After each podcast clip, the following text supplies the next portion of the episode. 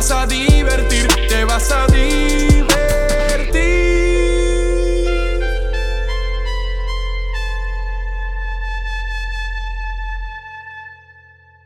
Francamente, Franco está de regreso después de seis meses sin hacer un podcast por la pandemia y por todo lo que estaba sucediendo. Y en realidad, eh, en los pasados seis meses no, sentía que tenía mucho que aportar a la conversación, eh, porque ya mucha gente lo estaba haciendo. Habían un montón de lives, un montón de podcasts hablando de la vida en la cuarentena y haciendo el chiste de lavense las manos. Y yo no sentía que pues tenía mucho que añadir en este medio, pero estamos de regreso y estoy súper pompeado de estar en- aquí en el primer episodio del Renacimiento de Francamente Franco con el multifacético José Valiente, un tipo que hace muchas cosas. Es ciclista, Hey, tiene su canal de YouTube que está despuntando ahora mismo. Está creciendo como la espuma ese canal de bueno, YouTube. yo eh, estoy contento en verdad, pero quisiera Sí. que creciera más rápido.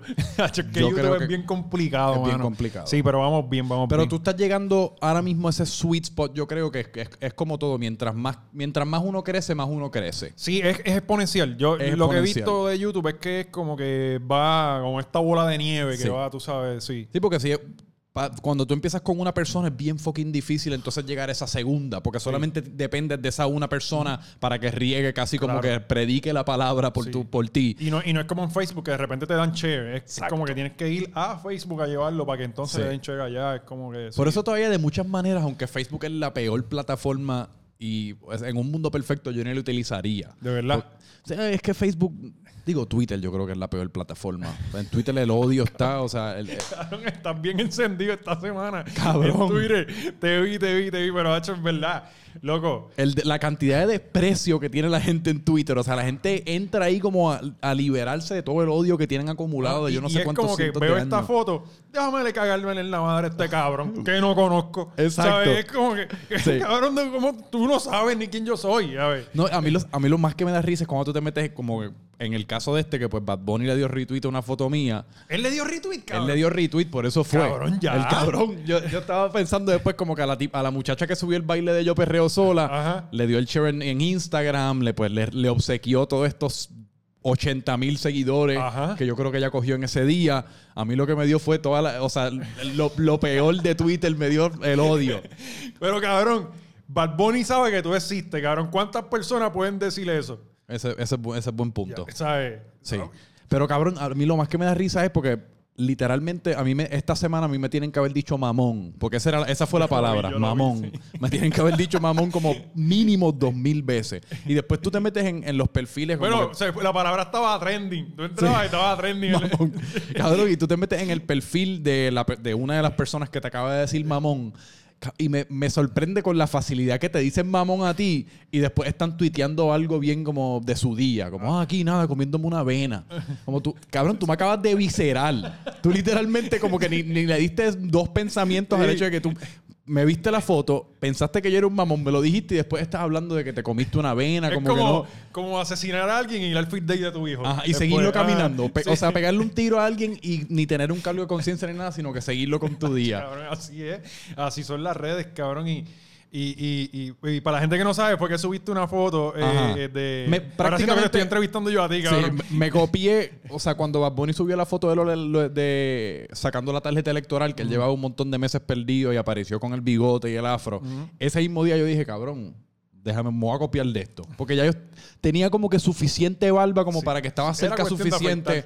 Exacto, era cuestión de darle dos o tres semanas al bigote para que me creciera y el pelo también como que para que se me pusiera un poquito más alto. Y ya yo dije, pues esto es porque estamos todos buscando contenido, cabrón. Ajá. Ya yo estoy que no sé qué carajo más hacer. Yo llevo un par de meses en verdad medio paralizado porque esos primeros eh, meses de la cuarentena lo, lo que a mí me gustó de la situación, que era una dentro de la situación bien mierda, la, la luz que sí yo logré encontrar es que, cabrón, la pandemia y el estar todos encerrados en la casa nos dio una temática en común que uno podía usar como trampolín para entonces crear contenido. Porque estaba todo el mundo haciendo lo mismo. exacto, Nada. O exacto. sea, es como que, mira, eh, puedes hacer algo. Ah, diablo, no, porque, mire, cabrón, no seas embustero que Sí. estás en tu fucking casa. Sí. ¿Sabes? Y, y, y, oye, lo hemos visto con, con la calidad, y obviamente esto es de acuerdo a los gustos de cada cual, la calidad del reggaetón y de la música que ha salido estos últimos tres o cuatro meses ha sido top, ¿sabes? Porque está ¿Tú todo el crees, mundo. que, ¿Tú crees que sí? Bueno, yo creo que. Es eh, que ya yo, ya yo he llegado a un punto, y te lo pregunto porque yo he llegado a un punto en el cual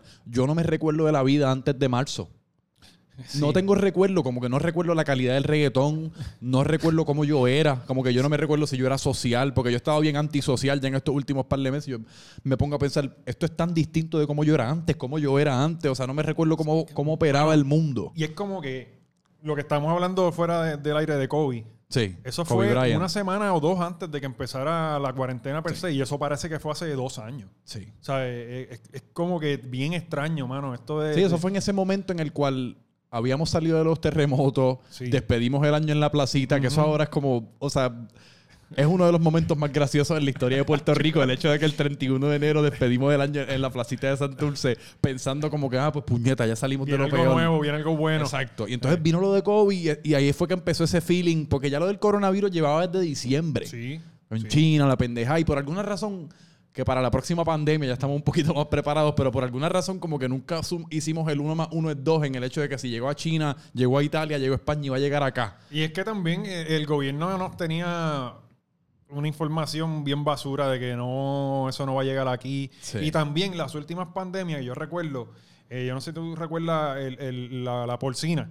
Este, y, hubo antes el SARS. Yo me acuerdo del. A mí siempre me ha gustado esta también la de las teorías de conspiración Sí. y yo siempre he estado como que pendiente de eso. Y el SARS no llegó a Puerto Rico y sí llegó a Estados Unidos. Ok. Y entonces era como que. ¿Cuál era el SARS? Era como, eh, salió de, de China también. Era como un flu también. Este, este es el Yo me SARS recuerdo de 19. Ebola. eh, eh, es como que el antes, fue como el 2002, 2004. Ah, porque por el ahí. COVID-19 es lo que era el SARS-17, es como, por es decirlo. como de esa misma familia. Es un coronavirus. Sí. Digo, yo no soy un carajo de medicina ni de biología ni, ni, ni sé de qué se trata eso, pero, pero lo que había visto era que era, iba por esa onda, tú sabes, Ok. también. Y eso no llegó aquí. Y yo creo que la gente también hasta cierto punto se confió un poquito. Sí. Y pues, manos, aquí Hasta estamos. que de la nada nunca me voy a olvidar ese como sábado antes de que cierren, que había un tipo que se había estado en un crucero y voló a New York y después estuvo en España y, hay uno, y al otro día cerraron. Ah, Cabrón, a mí me dio algo en febrero. Ajá. De seguro te dio coronavirus. Loco, sabrá Sí. Dios porque, y, y de hecho está bloqueado, está en el canal, y, y hay gente que dice que yo era el paciente cero. Este, y, y- y era algo bien, nunca me había dado este, eh, lo que sentí, que era como una, una tos seca, Sí. y, y- y era algo bien extraño, pero resultó que sin hacerme pruebas ni nada era micoplasma. Pero, Mico- y eso Ah, estuvo exacto. bien pegado Sí. también, pasa que, pero sí, eh, eh, Sí, sí, sí. Es una de esas cosas que. Y también, por- especialmente ese primer mes de, de, de- de marzo, que nos- uno no tenía la información y estaba todo el mundo bien paniqueado, que si era prácticamente una sentencia de muerte, si te daba el coronavirus. Uno, yo, yo nunca me olvidé la, la ansiedad que yo sentía una vez, la, por- porque nada, cuando empezó la, la, la pandemia, sabes que los dispensarios eran negocios esenciales. ajá. Y pues, al principio de la cuarentena, estúpidamente, pues decidí participar de, de los dispensarios. Cabrón, y me fui, me capié unas cositas. Cabrón, y esa primera noche que me cogí un, le cogí un pipazo al pen. Y sabes que cuando uno le coge un pipazo al pen, que se, se te seca la garganta. Yo nunca he fumado. Esto Nunca. Es una, esto- nunca lo he dicho en ningún sitio. Yo nunca he fumado marihuana ni nada. Yo nunca he fumado nada, cabrón. O sea, que tú nunca, estás en un- tú nunca has estado en un estado mental que no sea o cuerdo Lo más que yo o he estado fuera de, es picado. Yo, ni un- yo nunca he cogido una borrachera. Nunca. Nunca. ¿Y eso por qué? Eh, mano, desde chamaquito nunca me llamó la atención. Y entonces, cuando yo empecé a janguear, eh, para los tiempos de la high, Sí. pues me daba una cervecita, qué sé yo qué. Y cuando me empezaba a picar, me daba cuenta de como que me ponía este vacilador con gente que no conocía. Pero vacilador de qué manera? ¿Vacilador, vacilador o vacilador como que medio frontú? Ah, Era como que a joder con gente que yo no conozco, me, vacilador, y, y- y como que dije, no, no, Sí. sí, yo no me gusta tener dientes. Yo, Cabrón, yo estoy igual. Si tú supieses que yo como hasta los... qué sé, yo tengo 27 años ahora, qué sé yo, como hasta los 22, 23 años, yo era un fucking... Yo era un borrachón. Ajá. O sea, literalmente mi sobrenombre como desde los 15 años era hígado. Diablo. Pero no es necesariamente porque era un borrachón, sino en el, en, en el caso de hígado empezó como higadito porque tenía una resistencia bien baja. Me daba dos palos y estaba ya desnudo, haciendo estupideces, nunca, o sea, actuando como si fuese un zombie, vomitando, lo que fuese. Y me pusieron higadito, entonces después me gradué a hígado cuando, cuando mi tolerancia mejoró un poco. Eh, pero cabrón, yo llevo ya como dos, tres, como cuatro años que prácticamente no bebo. Ah. En la pandemia yo apenas bebí. Si me di ocho Que- palos que fue todo mucho. El mundo estaba al revés. Todo el mundo estaba al revés. Sí. Y en mi casa también igual, como en todas las casas de Puerto Rico, o sea, la- se iban como cuatro botellas de vino en una sentada. Eh, Pero no sé, cabrón, le perdí un poquito. Me, gusta ahora estar como que en mis cabales. Sí, yo, yo es eso. Eh, eh, yo pienso, no sé, como que no me gusta tener, perder el control. Sí. y entonces, es como que, cabrón, en esta era de los teléfonos, que cualquier cosa se va a ir viral, de, pueden No. aprovecharse de eso y usarlo No, y es que si, fuese nada más, porque no me malinterpretes, cuando uno se está dando tres, cuatro palos, uno se siente cabrón. De verdad que uno se siente indestructible. E- ese, esa valentía líquida, como uno le llama, uno, uno tira una- un poquito de mejor labia, uno hace unas Sí, cositas sí. un poco más atrevidas.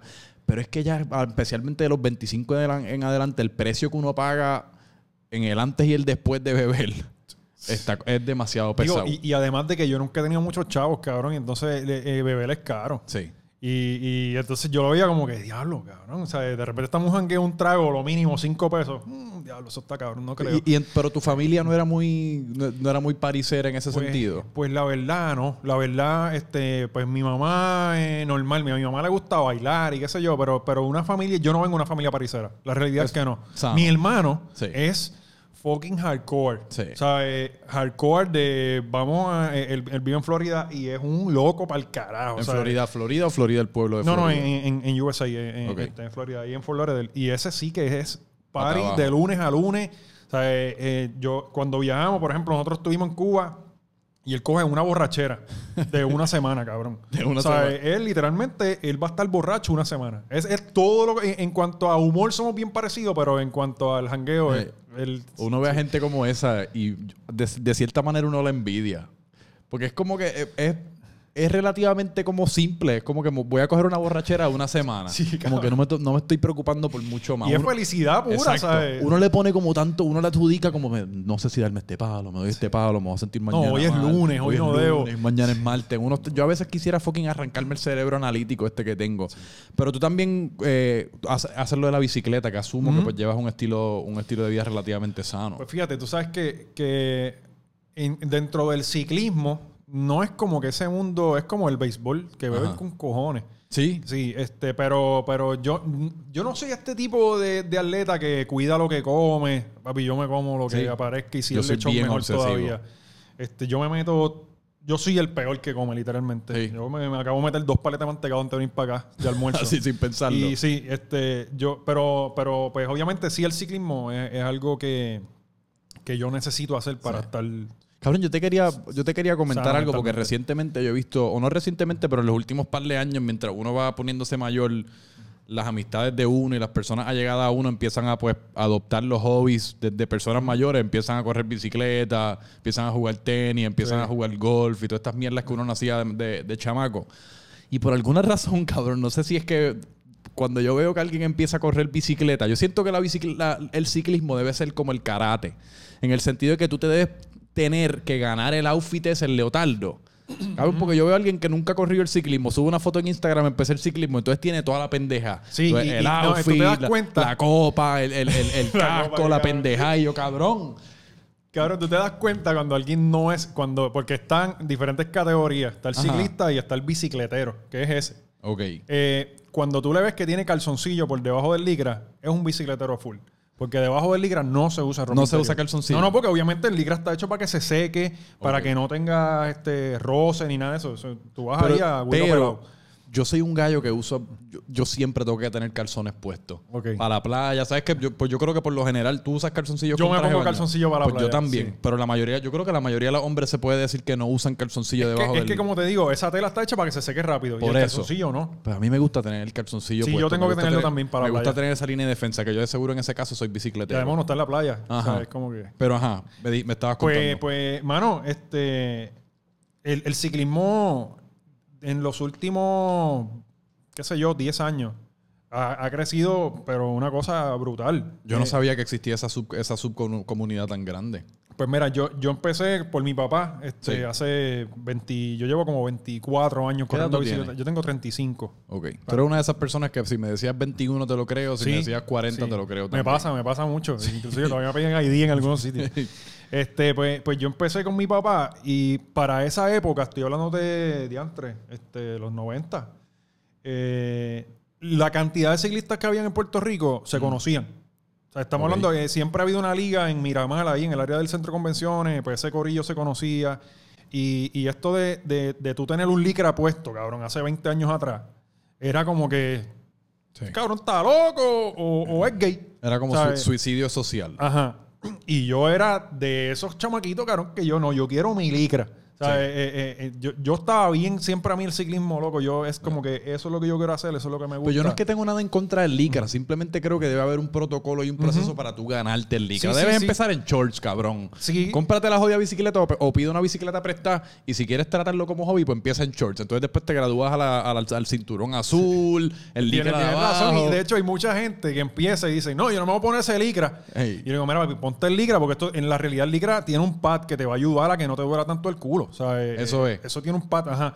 Y entonces, ah, pues yo me lo pongo por debajo del pantalón corto. Y yo, pues, ok, vas bien por ahí. Pero Sí. obviamente mientras más se van enfiebrando, pues ya el licra... eh, eh, Qué queda- curioso como la gente le adjudica como características de personalidad a, a piezas de vestimenta. Como, yo no me voy a poner licra. ¿Por qué? Cabrón. Que- o sea, en serio, te pones un licra y o- tú eres tan inseguro de, sí- de ti mismo que si te pones un licra, entonces te vas a convertir en lo que tú temes que ese licra significa. Y- eso con muchas otras mierdas, como cuál es, el, cuál es la mierda que la gente tiene hoy día con... Digo, yo creo que ya eso, eso ha ido mejorando. Pero eh, me parece bien curioso como una pieza de, de- de tela o de licra o lo que fuese, como que le- uno le adjudica tanta, carac- tantas personal, eh, tanta personalidad. También es verdad que también se te marca el huevo ahí. ¿Sabes? Y- Ese, y es- ese el problema que yo tengo con las licras. Sí, sí. Se me ve bien chiquito. Sí, cabrón, es cuestión de saber acomodarlo. Cabrón. Tienes que darle las bolas para arriba, cabrón. Sí, que, se- que sea todo bola. Sí. por lo menos porque si lo tienes chiquito y eres todo bola, pues por lo menos Pues tienes algo con lo que roncar. Exacto, por lo menos estás bien fértil. Eh, pero entonces tú te enamoraste de... Ese fue tu primer amor, ¿verdad? Sí, este, sí, este, cuando yo empecé a correr con mi papá en la... Porque obviamente todos corremos bicicleta cuando chamaquitos. Tenemos nuestra BMX, Sí. qué sé yo, y corremos. Pero esas primeras veces que yo salí con mi papá a correr para la calle, era como que, diablo, mano, yo puedo llegar a donde yo quiera, libertad, este, estoy por ahí jangueando con este corillo, porque todos eran adultos y yo era el único chamaquito. Que fue, acho, eso fue brutal. Tú eres un... Tú, yo estaba escuchando en el... en- no sé dónde carajo fue que estaba escuchando que tú te criaste como con adultos, ¿verdad? Sí, yo, eh, eh, obviamente en mi barrio ya en Corozal habían jóvenes, Sí. este, pero yo siempre era como que el menor del corillo. Mm. Y, y- y, pues siempre, por ejemplo, cuando venía en los fines de semana con mi papá, mi papá vivía ahí en, en ahí cerquita de, de la concha, este, íbamos a janguear en tiendas de bicicleta, pues siempre era yo como que el nene que estaba ahí y yo siempre estuve como que absorbiendo todo ese, ese, ese ambiente. Y es que me parece curioso porque yo era igual. Yo era inclusive en lo... el- yo tenía 3, 4, 5, 6 años y en los cumpleaños o en las fiestas familiares o lo que fuese, que pues vienen los primitos y la mierda. A mí siempre me gustaba sentarme en la mesa de los adultos. Sí, como que también. siempre he estado fascinado. Era casi como mi versión a los 5 años de estar escuchando un podcast. Exacto. Porque yo no es que estaba activamente participando de la conversación, pero me, parece, me parecía siempre como tan fascinante de lo que estaban hablando y me parecía siempre tan trivial lo que los nenes, lo que los nenes chiquitos estaban haciendo, que se Yo, correteando, papi, yo me lo que fuese. con eso, 100%. ¿Verdad? Sí, era como que yo estoy aquí recibiendo un, un documental o una clase de algo, ¿sabes? Exacto. Y estaba ahí todo el tiempo bien pendiente. Y entonces siempre me encojonaba esto de que en algunos sitios, fíjate, con mi papá no me pasaba, pero en algunos sitios como que de, ah, no te metes en conversaciones de la gente grande, que sé yo, que Sí. Yo nunca he entendido eso. Eso es casi como las, la- la- las madres o los padres que van por ahí en- y están siempre como preventivamente regañando al nene. Ajá. No toques tres carajos y el nene no toca un carajo. No te ensucies, cabrón, es no, un niño. Y no se ha ensuciado todavía. No te metes en la conversación. El niño no ha dicho una palabra. Sí, pero es- es- hay padres y madres que están por ahí, mano. Y tú los ves en Kmart o lo que fuese. Y van por ahí en- con una cara en Es un cabrón. regaño todo el día, todo el día, Todo todo, el el día. día. Pues, mano, a mí me encantaba y me encanta todavía. O sea, y a mí me encanta escuchar viejos Sí. hablar, sentarme. Mira, por mi barrio había muchos veteranos, cabrón. Y yo me sentaba Sí. por allí, galliadito, a escuchar las historias de esa gente, loco, que está súper. Es una fucking película, ¿me Una entiendes? película. Y, Y, uno entonces- se, y lo más cabrón es que uno se hace la película. Chico. Mientras alguien va hablando, que por eso es que yo creo que a mí me encantan tanto los podcasts. Y a veces me pasa, tú, eres- tú escuchas mucho podcast. Yo consumo los podcasts visual. No, no escucho. O sea, Sí. yo veo, por ejemplo, este podcast, yo, tus podcasts yo los he visto. Pero de yo, sé- yo, si voy a escuchar algo es música. Ok, pues, pero que a mí- yo ahora estoy cada vez más y más así, que, me, que me gusta el componente visual, pero al principio no existía tanto eso y era a través de la aplicación en Sí. el iPhone. Y en muchas ocasiones tú no tenías ni idea cómo se ve, cómo, quién era la persona que tú estabas escuchando en cuanto a cómo se veía físicamente. Y tú te hacías toda esta película de estas dos personas conversando y tú la adjudicabas como que características físicas. Yo, yo pienso, le ponías un pelo, whatever. Y tú tenías esta peliculita de dos personas hablando y después lo veías, no se parecen Sí, tres lo que era la radionovela. Que, que tú tenías que básicamente hacer tu, tu- montar tu película en la mente. Sí, pero que siempre, siempre, yo creo que de muchas maneras mi preferencia siempre ha sido como que sentarme a escuchar a personas. Sí. En, en práctica nunca es lo que uno hace, porque pues de- la personalidad que uno tiene, pues siempre como que se presta para participar. Pero cuando uno se puede perder en la conversación de otras personas, como que está, está, está cabrón. Eh, yo, yo, yo veo siempre las conversaciones como es un libro que no me tengo que leer. Sí. ¿Entiendes? Es como que me están regalando toda esta información y estamos intercambiando. Y, y entonces me pasaba mucho, sobre todo cuando estaba en radio, que yo hablaba de cosas bien viejas porque o lo escuché o me lo explicaron o siempre estuve eh, eh, con, con gente mayor y Ajá. qué sé yo. Entonces de repente salían con cosas y yo, y yo, y yo tenía conocimiento de eso. Y Sí. Entonces me decían como que, cabrón, pero ¿cuántos años tú tienes? Y yo, 35. Ah, ok, pero es que eso- yo sí, yo estaba chamaquito, pero por ejemplo, yo siempre fui bien, yo siempre fui bien farandulero desde Mm. chamaquito. Yo veía entrando por la cocina, este, había un chismólogo que se llamaba que, que era el fucking, la fucking bestia de todos los chismólogo. chismólogos. Se llamaba Charlie Too Much. No sé si tú has visto. Nunca. Había escuchado el término cabrón, chismólogo. busca Charlie Too Much, cabrón, en, en YouTube y tú Ah. vas a ver la fucking bestia. De Pero, verdad. ¿De aquí de Puerto Rico? De aquí de Puerto Rico, sí. Charlie sí. Too Much. Charlie Too Much. Eh, el tipo literalmente hablaba mal de otros auspiciadores. O sea, eh, eh, él mencionaba, por Pero ejemplo. como que de otros auspiciadores. Por ejemplo, él decía, él decía, ah, esta mesa es de tal sitio, eh, que lo que venden son, el tipo era gay, que lo que venden son cosas finas, no como Casa Febu, que lo que venden son cafrerías. ¿Sabes? Cabrón, el tipo era, y ese era mi, mi- yo era fanático de ese cabrón. Sí. Así que imagínate, yo de chamaquito viendo programas de adultos, Sí. y yo, y yo, a mí me dieron la libertad de literalmente, Franco, hacer lo que me saliera de los cojones toda mi vida. De- sí. Toda mi vida.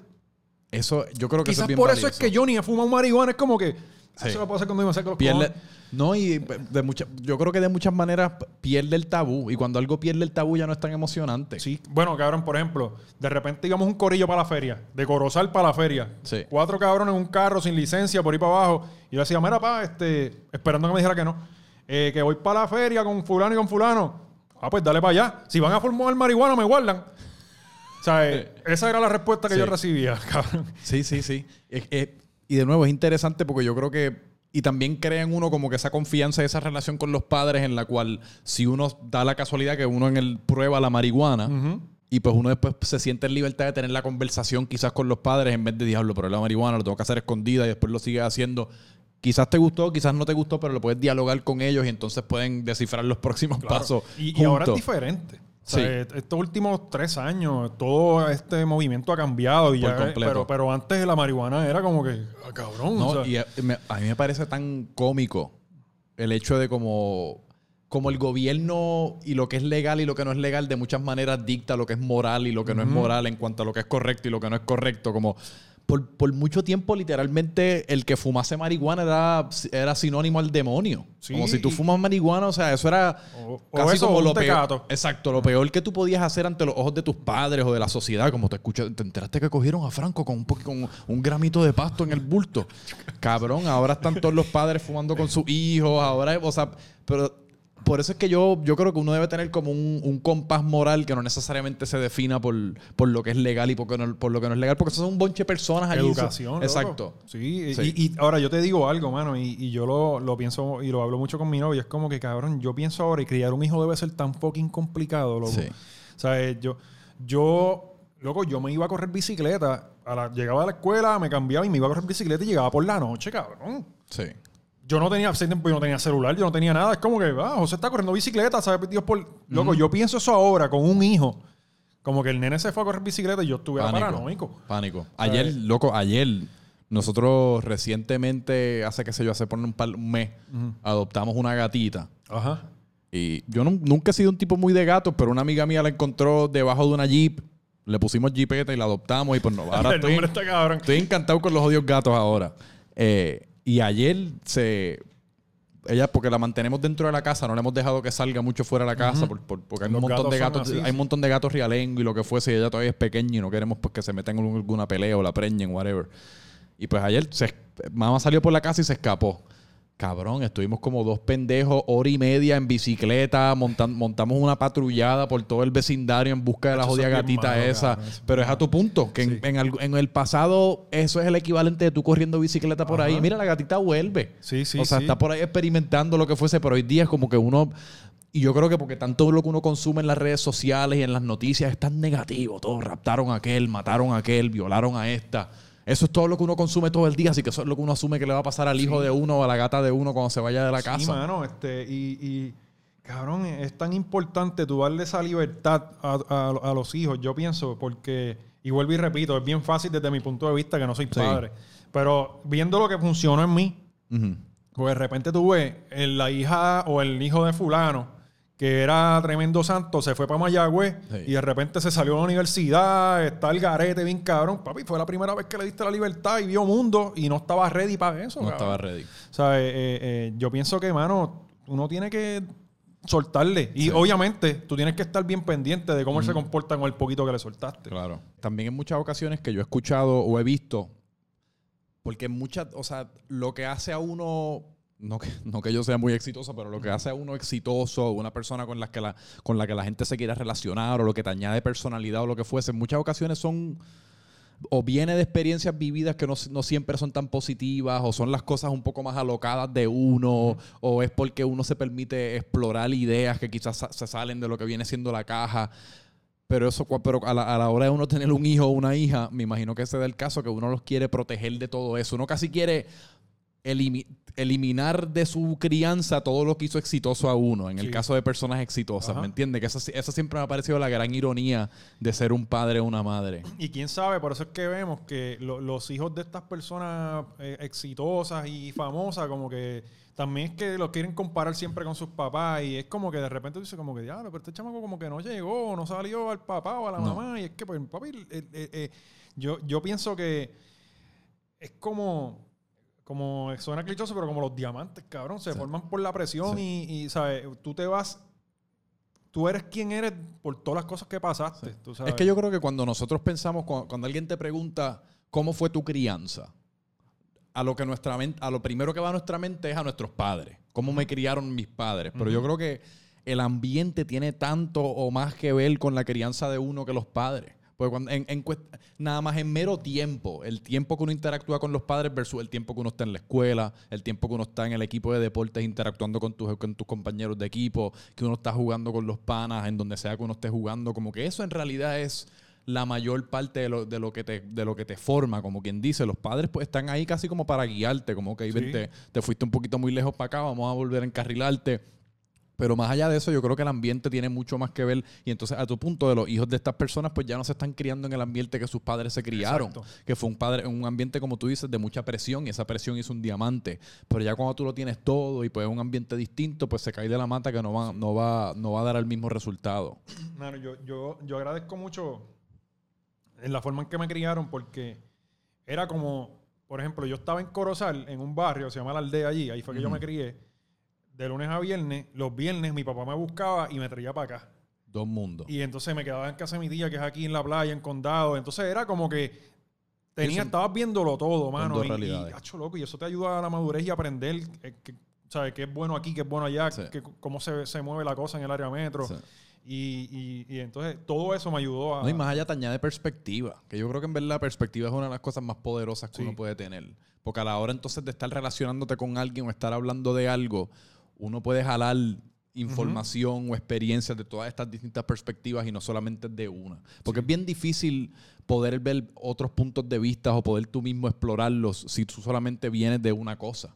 Claro. Si tú, si tú no has visto mucho más mundo. Por eso yo creo que, que yo no lo hago mucho, pero viajar yo creo que es algo bastante importante. El ver otras culturas, el interactuar con otros lenguajes, el probar otras comidas. Simplemente ver cómo otras personas viven. Nada más que eso. Después te inf- informa tanto de cómo uno puede vivir de otras maneras. Cabrón, a mí me vuela la cabeza lo de los viajes. Es como que yo viajo y es como si fuera otra persona. La mentalidad me cambia tan pronto llego a ese otro sitio. Y es como que, loco, cómo la realidad cambia simplemente en el sitio que tú estás, cabrón. Sí. Es como que en Puerto Rico ahora mismo estamos súper bien. De repente te montas y llegas a Alaska y te cagas de frío. O sea, es como que... Pero te cagas de frío, Pero lo, y, es, y lo vimos ahora con la pandemia, que yo lo dije desde, desde como la segunda semana. El humano tiene una capacidad de, de acoplarse a- a- al nuevo ambiente o No al ambiente en el que cuenta. no nos damos cuenta, pero tenemos una capacidad de acoplarnos al ambiente en el que estemos expuestos en ese preciso momento increíble. Sí, Cabrón, a las dos semanas de estar encerrado en la casa, ya todo el mundo estaba ya todo el mundo sabía lo que tenía que hacer. Estaba todo el mundo sobreviviendo y sabían cómo sobrevivir, haciendo sus recetitas de comida, buscándose el pesito por, lo- por maneras distintas, ya sea Y yo creo que el digitalmente o lo que fuese. es bien bueno en eso, cabrón. Cabrón, el humano. Porque es que ese, ese, es el, ese es el historial del ser humano. En muchas ocasiones. uno no- si no. Exacto. Uno no toma en consideración el lineaje. Uno piensa que uno es Franco y José. Y ya. Y pues yo vine a este mundo y yo soy un uno de uno. Pero este uno de uno está informado por todo el lineaje de seres humanos que han vivido un millón de años en esta tierra. Sí. Y esos son un millón de años de seres humanos que han evolucionado, que han tenido que crear fuego, que han vivido en, que han vivido en cuevas, Sí. que han vivido en mierda. Ahora literalmente estamos viviendo la fácil. Sí. O sea, eh, Pero a mí me encanta eso que tú dices, la mentalidad de viaje. Yo, si yo pudiese, yo quisiera vivir en esa mentalidad 365 días del yo año. no si uno sé. pudiese buscar la manera de configurar el del cerebro a esa, a, a esa manera que uno se siente cuando uno se levanta en este sitio foráneo. Foráneo es una palabra, yo me acabo de eh, inventar. foráneo, sí. Entiendo que sí, que son Este de- extranjero Sí, sí, sí. o lo que fuese. Pero si no se oye cabrón, como Se oye que se oye cabrón. No lo busquen. Exacto. Y ya el segundo día, volviendo a lo, a lo de acoplarse, ya el segundo día tú sabes dónde está el, el cafecito que te quieres ir a tomar, ya sabes dónde está el, el periódico, el parquecito para ir a correr por la tarde. O sea, ya tú eres como quien dice un local.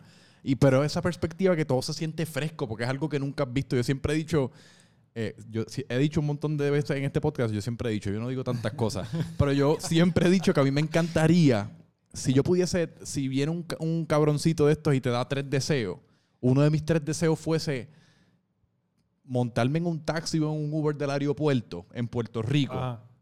Y, y casi como mo- momentáneamente borrarme todo lo que yo conozco de Puerto Rico y tener la experiencia de, de esos primeros 15 minutos, de esa, de esos, ¿verdad? ¿Tú me entiendes? De ese Sí, loco, ride del yo, yo aeropuerto. lo digo mucho, yo, porque es como que yo le digo, a- eh, ¿verdad? Cuando vienen mis panas, yo tengo muchos amigos de Estados Unidos que son americanos y vienen a correr aquí a ciertas carreras y qué sé yo, y yo los veo cuando vamos al oeste, cuando, loco, y inclusive colombianos que viven en un sitio bastante parecido al de Sí. nosotros, este, lo mucho que les gusta y que aprecian a Puerto Rico. Y yo, yo les digo a mis panas, cabrón, nosotros estamos acostumbrados a ver esto todos los días y no nos Sí. apreciamos lo que tenemos, cabrón. Pero siéntate un día en Cabo Rojo y ve las salinas. Vete y mira el área esa del faro, el yunque, Sí. la gente, el viejo San Juan, cabrón. El viejo San Juan es una fucking pero, película. pero uno lo toma Ah. por sentado. Exactamente. Lo Digo- todos los días. No es que uno no lo aprecie, porque yo creo que uno siempre Sí. lo va a apreciar. Uno va al viejo San Juan y uno reconoce la magia de lo que es el viejo San Juan. Inclusive cuando uno va por, por decir, yo recientemente, hace unos meses estuve en Rincón por primera vez. Yo nunca en mi vida había ido a Rincón. Rincón es cabrón. Rincón Y es pues- otro país ya. Otro país, me Sí. encanta. Y pues de, de cierta manera uno tiene pues la- una experiencia similar a esa en cuanto a que uno nunca ha ido, pero sigue siendo de- dentro de Puerto Rico y ya nada te sorprende como te sorprende cuando estás en ese taxi del aeropuerto al hotel en Colombia. Sí. Que estás viendo todo por primera vez, inclusive como suena la radio. O sea, los locutores que tienen el acento local y tú lo estás escuchando por primera vez y las palabras que usan, la música que ponen, los billboards, el color del cielo, los, los mismos carros, la tablilla, o sea, todo. Es como uno es como un sensorialmente viene siendo como un overload. Cabrón, yo fui. eh, mi novia está obsesionada con Iceland. Cabrón, Yo, le presenté un video de, de todo empezó con Justin Bieber. Justin Bieber sacó un video que era en Iceland. Ajá. Y yo le dije a Gary, diablo, chécate esto, mira qué sitio más cabrón. Y empezamos a buscar papi, se fue en brote y era todos los días buscando información hasta que se nos dio el viaje. Mí la fue que pasaron. Ah, muchas- ¿fueron? Sí, fuimos. Fuimos en octubre. Este, Franco, cabrón, yo le digo a todo el mundo que si tienes la oportunidad de ir, tienes que ir a Iceland. Sí. Es como otro planeta. Llegaste a otro planeta. Literalmente llegas a otro planeta. O sea, así como te lo estoy diciendo. Y porque, ¿verdad? Pues acá, como te digo, uno va eh, a, a sitios en el Caribe, Estados Unidos, ya sabemos, conocemos Arizona, esto, lo otro, pero aquello es, cabrón, es nada de lo que tú has visto. Sí. Y, y esa, esa es primera. Llegamos a las 6 de la mañana, que tú llegas hecho mierda. Pero esa, ese primer drive es como que. Yo siempre trato de memorizarme eso porque la segunda vez que vayas no va a ser No es así. lo mismo. Es como que esa sensación es esa, fe- esa vez y más nada. Y Ya la segunda vez es casi como si uno va con alguien que no ha ido, te lo Ujú. estás viviendo a través de esa persona. Y, y, Que- y- y, cabrón, yo peco mucho de, de regresar al sitio que fui y me gustó. Sí. Eh, eh, eh, mi novia tiene problemas con eso. Yo, no, yo quiero ir a... Cabrón, yo quisiera ir a Island este año otra vez. Y es como que para tratar de revivir eso, pero no lo vas a revivir igual. Sí. Eh, y, a veces, y a veces uno lo fuerza, a veces uno... Y vamos al- al- a, a la barrita en donde tuvimos la noche mágica aquella, pero esa noche mágica fue pura casualidad. Exacto. Tú no conocías de esa barra, de nada te encontraste con este... O sea, es, Sí. es- el- la magia es magia. Es, es- por eso hay que disfrutarse ese momento, Sí. loco. De hecho, yo estaba... Yo estoy loco por ir a Island. Digo, estoy loco por ir a un montón de sitios, pero Island en particular me parece como bien distinto, porque es literalmente, yo creo que es naturaleza. Island es pura... 100%. Sí, y yo estaba viendo un. ¿Tú vi- has visto en Netflix una cosa que salió como de Zac Efron? Que él es Cabroncísimo. ¿Viste el de Iceland? Sí, yo Pues- estuve en la mayoría de los sitios que él fue, cabrón. Sí, pues Sí. esa es prácticamente mi un 95 de la información, un 95% de la información que yo tengo acerca de Iceland la saqué de ese primer episodio que va se lo recomiendo a todo el mundo. Está Ah, esa. ¿cómo se llama? Eh, Eh, Down to Down Earth. to Earth. Down to Earth. Pues Estoy él- enamorado de Zac Efron después de, de ver eso. una perspectiva completamente distinta de él porque no es el, el, personaje de Disney. él Era fue- como que yo lo veía como que este tipo superficial que pues es Sí. como que bien Hollywood, pero loco, ahí te das cuenta del ser no, a mí me que encantó el otro, el tipo que andaba con él. Super cool. Después yo me fui en un, en un rabbit hole de ese tipo que es un, es un experto en todo lo que es superfood. Tú sabes cómo ellos se conocieron, ¿verdad? No. Él, Zac Efron es- escuchó el podcast de él Ajá. y le gustó tanto que lo contactó. Por ahí show. empezó. Sí, por ahí empezó. Ok. Pues ese tipo me fascinó porque yo, yo creo que de, de muchas maneras yo estoy, cuando uno conoce a una persona así que ya pa- ha, ha obtenido todo el conocimiento en un campo que uno que quisiera vas obtener. Ya con un guía que te va a decir por aquí, por acá. Sí. ¿sabes? El mismo episodio del agua. Yo soy uno que yo nunca he pensado mucho acerca de eso. El segundo episodio habla de la. Porque el- la premisa del, del show, si no me equivoco, es que él va a distintas partes del mundo en las cuales hacen algo biosustentable o al- hacen algo extraordinario en cuanto a como. Eco-friendly. Eco-friendly, Sí. exacto. Pues el primer episodio es de Iceland y como todo el- la, la mayor parte del poder y electricidad que usan en, en el país es Eh, es de- del agua. del sí, agua, de- exacto. de Es aguas renovable, termales. whatever, de, Ah. agua- de aguas termales. Y entonces el segundo episodio es del agua. Y habla como en París, en todas partes de París, pues tienen estas fuentes de agua y es como un agua extraordinaria, llena de minerales y qué sé yo qué carajo, versus el agua que uno toma aquí que es purificada. Esta más come mierda que el agua que nunca. Cabrón, yo. He yo- ido como siete veces a Walgreens a gastar 20 pesos en Fiji. Pues loco, cuando tú llegas a Island, literalmente cuando tú empiezas a buscar información, te dicen no compres agua, estás botando tu dinero. Llévate tu potecito y tú puedes literalmente, cuando tú estás en el, en el, en sitio eh, boscoso y qué sé yo qué, el agua que tú coges de, de, de, de- las cascadas es más pura que la que tú te bebes normalmente. O sea, eh, Y es agua que lleva, que, que, un agua que tarda en llegar a donde tú estás casi 15 años. Sí. O sea, eh, eh, eh, Bueno, y es que a mí me pasa, y de hecho, hablando del fin de semana en Rincón, ese, ese fin de semana me chocó en particular, porque, ¿sabes? Cuando uno ve esto, uno se va de Airbnb o lo que fuese, que son un montón de personas, y pues uno está, está comprando cosas en masa, como que uno no se va a poner a comprar el agua de Fiji para todo el mundo, Sí. lo que fuese, que uno, uno compra el agua de Nikini, de esa, de, de los galones, o la caja de 24, uno compra tres de esas. Cabrón, yo seguía tomándome la jodida agua esa y cada vez que me tomaba uno me sentía más deshidratado de, lo- de que- de- de lo que empecé antes de tomármela. Y, y según tú vas viajando, el agua es diferente y Sí. no, te, no te quita la sed en diferentes sitios. Es como Sí. que bien extraño esto del agua. Y, y pero sí, mano, ese documental. ¿Y llegaste a ver la- las luces esas, la- Cabrón, nosotros ¿Cómo se fuimos a eso, la- los Northern Lights. los Northern Lights? Pues tienen que haber, eh, se tienen que alinear los planetas para que eso pase. No jodas. Y entonces... Literalmente. O sea, como que eso pasa de acuerdo. A veces hay una luz bien cabrona, pero está nublado y no lo ves. Eh, y entonces, el último día era el día con mayor probabilidad. Y pues nos fui, ya estábamos en Reykjavik, en la capital. Ujú. Y pues nos fuimos a un área donde se ve y estuvimos ahí como dos horas y nunca lo vimos. No, no, no, no lo pudimos ver, así que vamos a tener que volver. Y allí viven, en Iceland es curioso porque allí viven como tres personas. La población de Iceland yo creo que es la misma de San Juan. Loco, y es bien raro porque, eh, loco, es que es tan extraño el ambiente y como es la gente. Hey. Este, ellos son los vikingos. O sea, de, Los de ahí es que salen. hay gente enorme, cabrón. Yo vi un documental una vez en, en YouTube de Vice. Cabrón, que la son mayor, hermosos, pa- la mayor parte de... Sí, Son hermosos, que se parecen de embuste, cabrón. La gente parece de mentira. Yo siempre Tú ves los niños, wow, lo puedo tocar. ¿Sabes? Fíjate, yo siempre he pensado que, esa mier- que eso es mierda en cuanto a... Porque sabes que uno siempre está acostumbrado a oír... eh, las colombianas son bien lindas, las whatever, yo no... Nombre el país, son bien lindas o bien lindo. Y después uno llega al país y es como en Puerto Rico, que para propósitos del resto del mundo, el puertorriqueño es un No, ser humano yo- bien yo atractivo. pienso- pero yo- cuando uno ve, cuando uno está caminando por la calle Loíza... y tú ves a todo el mundo, pues no todo el mundo es, un- es, es atractivo de la manera que tú ves el, el- el puertorriqueño o el colombiano en televisión, ese, ese nivel de Yo, atractivo. yo digo eso, eh, lo digo jodiendo, pero es que eh, son como esta gente que tú no estás acostumbrado sí. a ver. Sí, porque son como ángeles, son Porque bien aquí blancos, rubio, pero no son así. O sea, es pelo blanco el de allí. Blanco, ¿sabes? Este, eh, eh, la- y las mujeres son, y los hombres son bien altos, Sí, cabrón, cabrón. ¿sabes? Son bien fucking altos. Aquí yo soy alto y ayer era como que, cabrón, Eh. bien. Después el documental ese que yo vi de Vice hablaba de eso, que un, un porcentaje absurdo de todos los strongest man, de los world strongest man, son vikingos de Iceland. Sí, sí, y, y es que también, mano, el clima allí o te hace fuerte o te hace fuerte. Sí. Yo, no, Eh, yo no estoy puesto para el frío. Mano, yo a mí se me hace difícil, yo, a mí me da frío de cualquier cosa.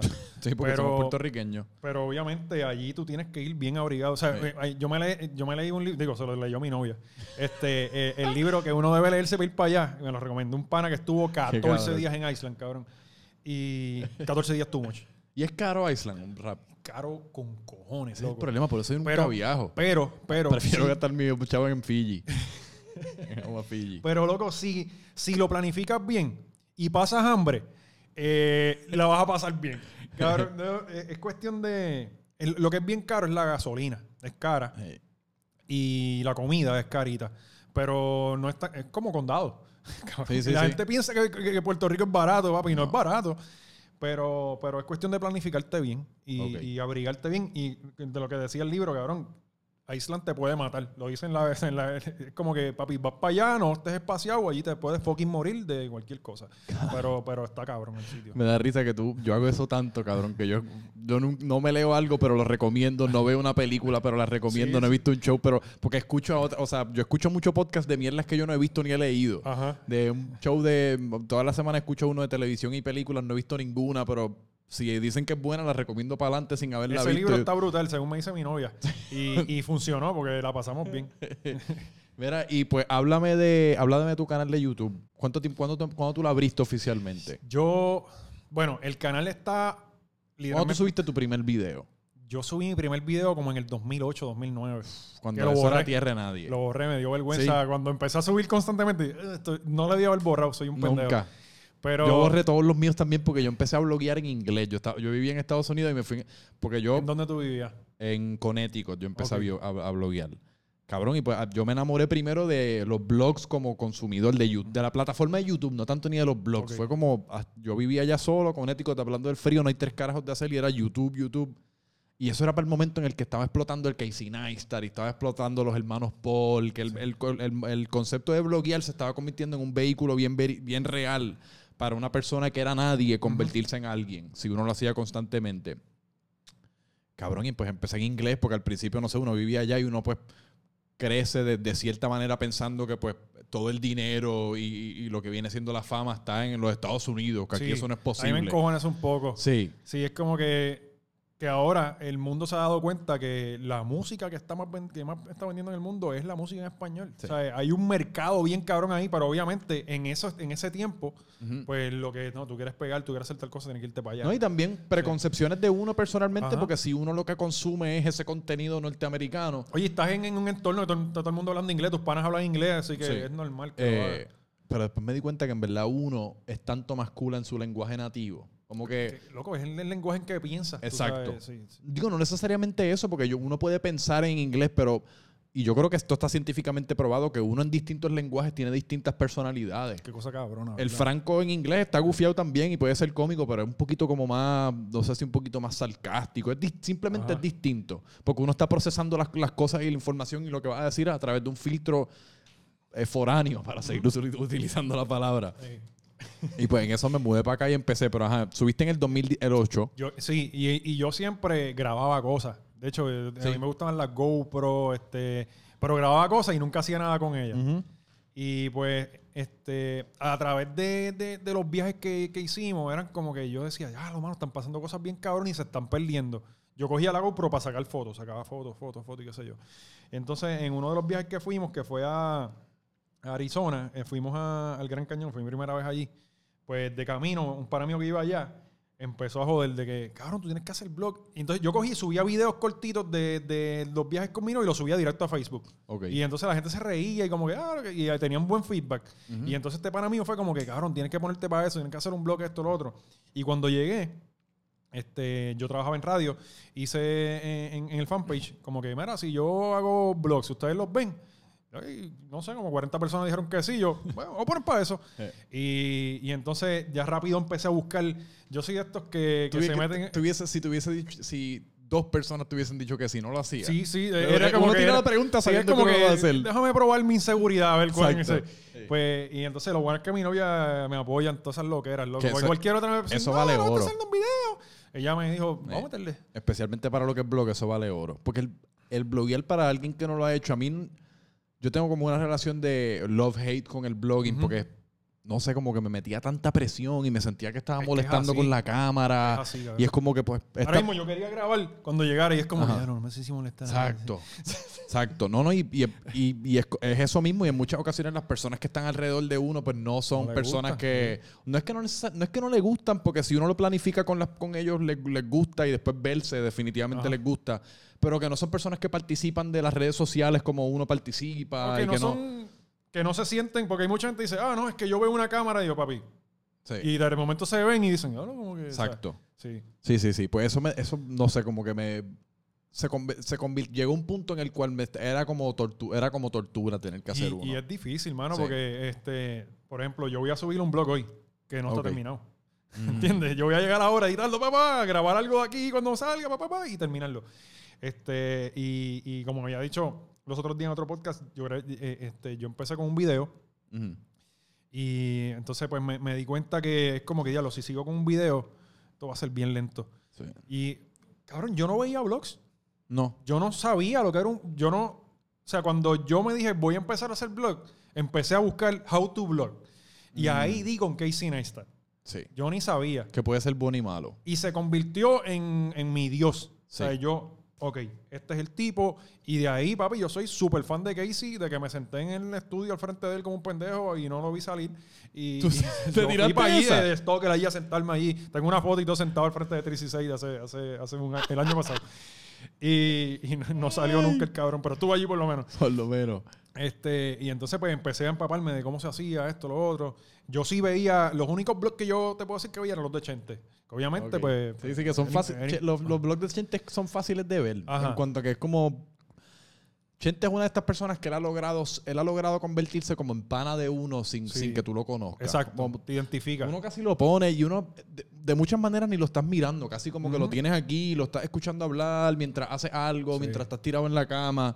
Y es como, casi como, no sé, como una melatonina. Como uno lo pone ahí, te acuestas a dormir y fue fácil. Ya estuvo acompañándote ahí.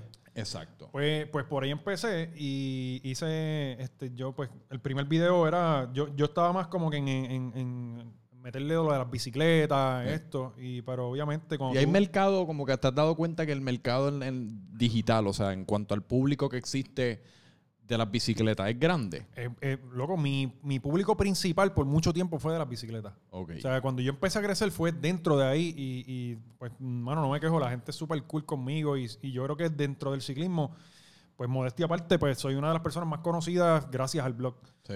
Y pues por ahí empezó la cosa y, y entonces pues yo, me obsesiono un poco con las cosas y era como que, ok, no, pues vamos a bloguear más, vamos a bloguear más, vamos a bloguear más. Vino María, Eso fue a los dos meses. Sí. Una semana antes se me dañó la, la Mac que tenía, cabrón. Ya no tengo donde editar. Para Irma. Para Irma, exactamente. Y dije, ok, estoy metido en esto. eh, me voy a embrollar en la computadora, que se joda. Entonces yo quería comprarme esta Hace cámara que falta. era la- Hace- la- la- una sí, buena computadora necesario. es tu herramienta. Tu herramienta. Este, yo quería la, la Canon E7X esa. Sí, buenísima. Y entonces era como que no sabía si quería bloguear o quería la cámara. ¿Ves? Porque, Eh. ¿sabes? Una vez me pasó que quería una raqueta de tenis, pero me importaba un bicho el tenis. Yo quería la raqueta porque me gustaba con cojones y me la compré. Volviendo a lo de las licras de la bicicleta, yo creo que más gente quiere las licras que correr bicicleta. Pues exacto, pues entonces era como que, diablo, la cámara valía, para ese tiempo valía como 700, sí, 800 pesos. todavía. Y era como que dijo, ok, no, yo me voy a probar primero que esto me gusta. Mm. Y grabé como setenta y pico de blogs con el teléfono, claro. Con el teléfono, que es difícil, ¿sabes? Que no Sí. se queda quieto. Este, Digo, no, y por más que yo creo que es como todo. Por más que la, cal- la calidad de un iPhone hoy- día es superior a lo, que viene siendo una cámara hace 10 años. Pero todavía cuando, 7. Exacto, pero todavía cuando uno lo mira en comparación a una G7X o lo que está haciendo otra gente, uno, uno no deja de sentirse como que puñeta, estoy blogueando con el teléfono. Sí, sí. Y, y Se ve pixelado, como que, y uno que es compré, maniático. Me arrepentí dije como que puñeta, me la tenía que haber comprado hace mucho tiempo. Pero cool, probé que me gustaba y te digo, me embrollé con la computadora y vino María Mm. y yo dije, ok, no hay internet. De hecho, grabé, ¿cómo fue que hice? Grabé el día antes, lo dejé, lo dejé arriba. Y yo no tenía, yo creo que tenía como 500 subscribers o, o menos. Yo creo que tenía mucho menos de eso. Y entonces grabé el, el, el huracán Mm. lo edité este, y entonces no, nadie tenía internet. Nadie. Pues, Pero a la misma vez, todo el mundo estaba hablando de eso. y en Fuera de Puerto Unidos Rico. todo el mundo Todo el buscando. mundo. Toda la, gente que tenía familiares aquí estaba obsesionada, Sí. o sea, buscando Porque a mí me pasó en aquel entonces que yo estaba blogueando para aquel entonces y yo estuve aquí, yo vivía en Connecticut, pero estuve aquí para Ilma y blogueé Ilma. Y eso en aquel entonces fue mi video más visto, como 3.000 vistas, pero whatever. Yo llegué a 3.000 vistas y yo me sentía que me, me iban a pedir autógrafos Sí, en la sí, calle. sí, es Porque que- te, estoy hablando de como 70 suscriptores, o sea, bloguear cuando uno es un anónimo es, es- Eh, puede ser deprimente. Claro, porque no tienes esa motivación, no tienes ese payback de que... No, y tú sientes que la gente alrededor de uno de cierta manera como que no, no necesariamente que te están juzgando, pero uno se siente que uno está haciendo algo que pues todavía no te no Eres te un lo- loquito. eres un loquito, Sí, exacto. sí, así. Yo todavía me siento como el loquito de la cámara en los sitios, tú sabes. Sí. Este, la cosa es que, cabrón, de suerte yo tenía señal en mi balcón de tele, eh, tenía señal de- en el teléfono, lo pasé por el drop y lo subí. Y subí ese blog que tiene como 20 minutos. Cabrón, y ese blog empezó a correr, Full. a correr. Digo, ahora mismo tiene como casi 80 mil views. Pero para ese, papi, pero para ese tiempo, cabrón, eso, digo, como quieras, creo que es el segundo. No, no, es como de los primeros cinco videos que tiene más Eh. views. Y todo el día en las analytics. Uno más, Sí, sí, dos views más, diez más. Digo, y viendo todavía yo subo un blog y estoy las primeras dos horas dándole para abajo a esto y mirando los números subir. Este, loco, y por ahí, por ahí empezó como que a conocerme este, la gente. Y, y de repente era como que, mira, me escribían, cabrón, este, van tres días que no sé de mi mamá. Cabrón, y tú sabes lo que yo empecé a hacer, cabrón. En la bicicleta, a contactar a la gente que tenía cerca para... mira, que su hijo me mandó, este, yo vengo de parte de, de- de John, que está... Ajá. ¡Ay, Dios mío! Cabrón, esa- yo pienso Pero que... te, te contactaban a ti Sí, para me- decirte que habían perdido, un- que no encontraban un ser querido y tú y tu, y tu tribu de ciclistas que lo encontrasen. Cabrón, para decirte, lo primero fue que obviamente eso vino miércoles, ¿verdad? Miércoles, jueves, vino el huracán. No recuerdo el día la, la cosa es que uno de mis panas, de mis mejores panas que está en Texas, no podía hablar con su mamá. Ujú. Cabrón, y yo, metí, yo como quiera Ah, iba- ok, ok, ya te Ajá. entiendo, porque era María. No encuentro a mi mamá porque no había señal, no Sí, había no había nada, loco. Ya, ya, ya. Y entonces yo me tiré para Corozal en bicicleta, chequeé a mi abuela Y pues cogí y fui a, a- a casa de todos los panas. Mira que este, mira que él está bien. Y entonces venía para acá y hablaba por teléfono en la esquinita. Mira, tu mamá está bien, está todo el mundo allí bien, qué sé yo qué, se inundó la casa, pero cabrón, y eso, yo pienso que eso ya yo me gané el cielo con eso, cabrón. Yo- fue una de las cosas que más gratificante yo me sentía haciendo, Sí. loco. O sea, y, y entonces cuando fuimos a Guayama, a la casa de, de- de los papás de mi novia, pues allá también estábamos en una fila de, de un, de, un, de un puesto. Ok. Estoy hablando con el policía, tú sabes que habían policías y todo eso. Y, y- y la cosa es que me dice, chacho, no, yo no hablo con mi hermano que está en tal sitio. Y le digo, mira, dame el número, yo lo llamo, de verdad. Cabrón, el tipo cuando yo lo llamé empezó a llorar. O sea, era, era una cosa de loco, hermano. Y por ahí, pues yo seguí, eso, muchas de esas cosas no las grababa por, por respeto, tú Sí. sabes, porque eh, estaba empezando y se me hacía difícil. Este, pero, pero por ahí fue que el canal empezó a explotar, fue por María. Yo de muchas maneras siempre he dicho, siempre he dicho que jodienda. Claro que son las cosas que cuando yo bloqueo edito. Como que, Cabrón. bueno, gente, yo, los buenos gente, yo los edito todos, cabrón. Sí. Este, eh, Te- eh, ese, ese es tu muletilla. Sí, es como que, bueno, y yo, eh, y el bueno, ese. Sí, yo no sé qué me ha dado con la mierda de eso. Yo siempre he dicho, lo- a mí- el mío siempre era de cierta manera. Porque yo no sé por qué carajo yo siento la necesidad de cuando voy a decir algo de cierta manera. Como que, ¿por qué carajo no lo dices y ya? Como que de cierta manera, de cuánta manera, de qué manera. Porque, eh, dilo, cabrón. A veces uno habla tanto, es- uno, uno puede ser tan ineficiente con las palabras de uno.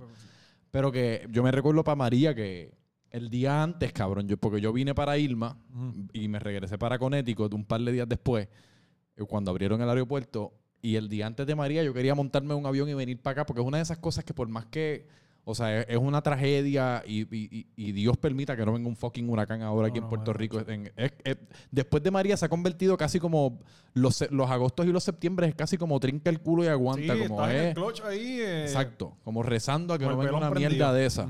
Eh, pero que sí, yo quería venir porque por más, por más que sea una tragedia, como que hay algo, cuando, hay algo como en cuestión de unidad de, de- no sé si unidad de equipo, volviéndolo de la perspectiva, como poder haber, poder haberlo visto con tus dos ojos, poder haberte relacionado con las personas que pasaron por No, eso. loco, y que tú tienes a tu familia que la está pasando mal con Sí. cojones y tú quieres como que en cierto momento acá tú estás en aire acondicionado comiendo Sí. cabrón este No, y, es que- y después, cuando dos personas que pasaron por María, por decir, para usar a María como ejemplo, están teniendo una conversación y tú no, como que uno se siente inútil, como que uno no participó, uno no Sí, sí, sí. contribuyó, y no hasta pudo... si- te sientes mal como que diablo Exacto. no crecí con esta gente ahí Es- Eso le llaman como Survivor's Remorse o algo así, o, Surviv- o Survivor's Guilt. Hay muchas personas de estas famosas y ricas que tienen ese sentimiento de... De hecho, ayer estaba hablando a Miley- estaba escuchando a Miley Cyrus hablar de eso. Que ella tiene, ella en muchas ocasiones le da... Se siente culpable de su nivel de éxito, del hecho que nació en una familia, Ajá. pues, su- porque ya su papá era famoso para Ajá. cuando ella nació, y por lo de Hannah Montana, y que pues... eh, de muchas de muchas maneras ella siente que eso como pues no sé no la legi- no la legitimiza en cuanto a que otras a, a ser un humano normal ni, ni tener padecimientos mentales o lo que fuese por Sí, el hay éxito muchas que cosas que no tiene experimentado tampoco no entiendes este pero pues, y eso pasó mucho por ejemplo la, la hermana este de, de mi novia que está en, en, en California pues obviamente ya quería saber de sus papás y al otro día, mira, pero tienen que bajar y no hay forma de bajar. Y entonces eh, eh, era como que nosotros lo más fuerte había sido George y no entendíamos. Cabrón, el día del huracán, a las 3 de la tarde, cuando todavía estaba eh, soplando, que está en el blog, yo me monté en el carro para ir para Corozal, cabrón. sí Ah, chequea la abuela. Sí habían 7000 postes antes de- de- en, en un kilómetro. sí Este, y, y pues mucha gente no entendía lo que había pasado y esa desesperación de, cabrón, de tú llamar a tu mamá y no conseguirla. Y llamar a fulano y no conseguirlo. Mira, de pensarlo se me paran los pelos. eso es bien bueno eh, a una escala infinitamente menor es la desesperación que cualquiera de nosotros sentimos cuando de la nada se nos va el internet un martes de la casa Y tú tenías que hacer un zoom. Exacto. Cualquier pendeja, pero uno, en esos momentos es que uno siente como lo dependiente que uno está del teléfono, del internet, de la señal, de todas estas mierdas. O sea, porque nosotros no nos criamos en, en- en los tiempos de, de tarjetitas y, ir por ahí en bicicleta a encontrarnos. Eh, que uno, eh, de muchas maneras, nosotros somos para bien y para mal esclavos del... Sí, yo he hecho paz con el hecho que yo soy esclavo del teléfono. Sí, cabrón, yo, soy un adicto al, al maldito Sí, yo también. iPhone. Cada vez el screen time es más. Cabrón. Cuando veo el domingo, ya los 6 horas, cabrón. Seis. Estuviste 6 horas en el teléfono, porque en el iPad son otros. Exacto. ¿Entiendes? Y en la computadora, son otros. sí. ¿Sabes? Eh, eh, Porque eh, yo soy yo soy bastante de computadora. Yo no sé si eso es tan cultural de Puerto Rico, por lo menos muchas de las personas que yo conozco ven YouTube en el teléfono, lo hacen todo en el teléfono y, y bien poca cosa como que ven o hacen en la, en la laptop. Yo soy bien, todo lo que yo puedo hacer en la laptop prefiero hacerlo ahí, ya Sí, sea ver también. YouTube. Si yo voy a comprar algo, Sí. me gusta hacerlo en la, en la laptop, siento seguridad en la laptop. Sí. Es como que Y no es más fácil, lo- el teclado, todo es más fácil. Aquí como que no sé, chiqui, no sé, se siente un poco más Pues- inconveniente. Pues sí, este. eh, Sí, pero el screen time, cabrón, cuando un día me llegó como en siete horas. Mi promedio son 6 horas y pico, cabrón, Sí. en el teléfono. Sí. O sea, y, y esto ha sido toda la pandemia porque eran 3 y 4 antes Sí. de. Y entonces, como Ya- quiera, ya ahora te quedas con el. eh, o sea, tú no puedes tener un minuto sentado en un sitio mirando. No es como que, ah, no, no, pues no voy a hacer nada, voy a chequear el teléfono. Y es un efecto dominó porque yo me he dado cuenta que si tú, por ejemplo, esta semana que me, me- me sucedió lo de Bad Bunny en Twitter, pues esta semana yo he estado pegado al teléfono ¿Cómo porque tú lidiaste con eso, cabrón? ¿Te Bueno, afectó? eh, no, no y sí. O sea, pero me afectó en cuanto a que no podía, no- llevo toda la semana que no puedo parar de chequear el teléfono. Es como mentalmente, como ese, especialmente esa prim- ese primer mediodía de que él le dio retweet, que de la nada a los 30 segundos tenía como 3000 likes el tweet y cada vez que te metías tenía 20 notificaciones, 20 notificaciones, 20 notificaciones. Y eso de, de- de alguna manera programó mi cerebro como a, a que cada 5 segundos tengo que chequear porque puede que haya algo. Cabrón, eso. Eh, Yo, yo no me, nunca me he ido. En un momento yo me fui con un video que yo hice del video Ajá. San Juan. eh, eh, este, me fui bien viral. De, se lo puso Jeff Fonseca, lo puso Molusco. Este, Y eso, eh, pero no fue algo malo. O sea, simplemente yo estaba quejándome de que se, tenían eso todo jodido, qué sé yo. Tú lo tienes que haber visto. Sí. Eh, pero yo me he buscado un par de candelitas, no a ese nivel de. Y es como que, cabrón, me, me genera una ansiedad cabrona. Yo no sabía ni lo que era ansiedad hasta que Sí. me busqué esas primeras candelas. Y es como que, ok, esto es lo que me está causando la ansiedad. Déjalo para el carajo, me voy a correr bicicleta sin teléfono. Porque El, ejer- teléfono. el ejercicio es, la verdad que el- yo hice lo mismo. El, ¿Eso fue cuando? Eso fue el lunes. Como, a- como al mediodía tuve que hacer una rutina de ejercicio que, o sea, que yo acabé fusilado. Después lo estuve todo en la tarde chequeando el teléfono, pero por lo menos eso ahorita me la regalé. Sí, pero eso, mano, esa pendeja vuelve loco a uno. Sí. No, y, y es curioso porque por más que uno, o sea, yo no, a mí no me afecta todo lo del mamón y toda esa mierda. Yo lo cojo con pinzas porque yo reconozco de dónde viene. De hecho, lo encuentro humoroso y me da risa como que el, el- el bu- el buscar una manera eh, astuta de contestarle a estas personas que no sea mordido, porque el que contesta mordido perdió. Sí. Yo, yo creo que al principio te afecta un poco, pero ya cuando tú estás. No, al en- en- final, yo, yo, al- yo creo que me afectó al final. de verdad. Sí. Mano, pues yo creo que cuando tú estás empezando en esto, pues al principio los comentarios te afectan. Hay ciertas cosas que no te... Que un comentario y, y a veces me le cago en la madre. Sí. Este, pero, pero, porque está cabrón, loco. Tú aguantar toda la mierda, tú sabes. Y yo no me puedo quejar. La gente es bastante cool conmigo. Pero... Cabrón, es, es como que de repente tú ves quién es. Dices, cabrón, tu vida es súper más mierda que la mía, cabrón. Tú no eres bueno ni en lo que hace, que es fácil. Sí. ¿Entiendes? ¿Sabes? es- pero no es tanto ni eso, es que yo, yo, trato, yo trato de tener empatía siempre con la persona que me está diciendo, en este caso que me está diciendo mamón, porque es que yo sé que esa persona no, de nuevo, a lo, a lo que te- a lo que estaba aludiendo ahorita, que cuando tú te metes en el perfil de las personas te dicen mamón a ti y después si acaso le dicen mamón a otra persona y después hablan de su día, como que esa persona en realidad no piensa que tú eres un mamón, ni está pensando en ti, simplemente envió eso, envió, esa fue su reacción inmediata y lo, y lo envió, pero eso todo nace como que de un punto de, de- de un, de un punto de partida en el cual esa persona está o, o dolida o herida o no está tan contenta con sus circunstancias que, Sí, es que... que es como que para qué carajo yo lo voy a yo nunca quiero ser el gallo que como que se pone a pelear con esas personas que le dicen uno mamón. Yo trato de no hacerlo, honestamente, y leo comentarios y picheo, pero hay algunos que digo, ok, a este sí le voy a contestar. Cágate Pero- tu madre, cabrón. sí. Este, Digo, pero lo curioso es que por más que a uno no act- activamente no te afecta, sucedieron dos cosas que me parecieron interesantes. La primera es que de mil en cien se te mete el pensamiento, como que se- sabes que los pensamientos casi son, los pensamientos de muchas maneras no son parte de uno. Son como estos visitantes que de la nada llegan a tu cerebro, pero tú no tienes, tú, tú no, tú no tienes control sobre ellos. El cabrón llegó, tú no lo llamaste, tú no lo viste venir. O sea, Sí. es como de la nada, espérate. Sí. Y, y de la nada, te- fregando lo que fuese, te entra el pensamiento, ¿y si soy un mamón? Como que menti- y, y, si- y si en realidad soy un mamón y soy Sí. un charro. Como que existe la posibilidad que estas 2.000 personas, que es un sample size estadístico bastante grande, tengan la razón y yo sea un mamón. cabrón, es como que a mí me pasa, ahora cuando, cuando yo salí de la radio, empezando la pandemia, y yo llevaba hace mucho tiempo pensando en, ok, yo quiero meterle a las redes, quiero dedicarme a eso, Sí. quiero dedicarme a las redes, no a YouTube. Este, y entonces como que de vez en, me, han, me han hecho varias ofertas este, de algunas cositas para hacer y es como que, no, yo estoy aquí, Sí. estoy aquí, le voy a meter todo esto. Y, y a veces de momento es como que, y si yo estoy bien loco para el carajo Sí. y no estoy ahí reconociendo que lo que, me- que esto, lo que estoy haciendo es una estupidez. O sea, eso, eso, eso- esa- esos pensamientos así, como que una vez al día es como que, cabrón, y si tú llevas tres años subiendo videos y eso no va para Exacto, ningún y lado. si nunca pasa.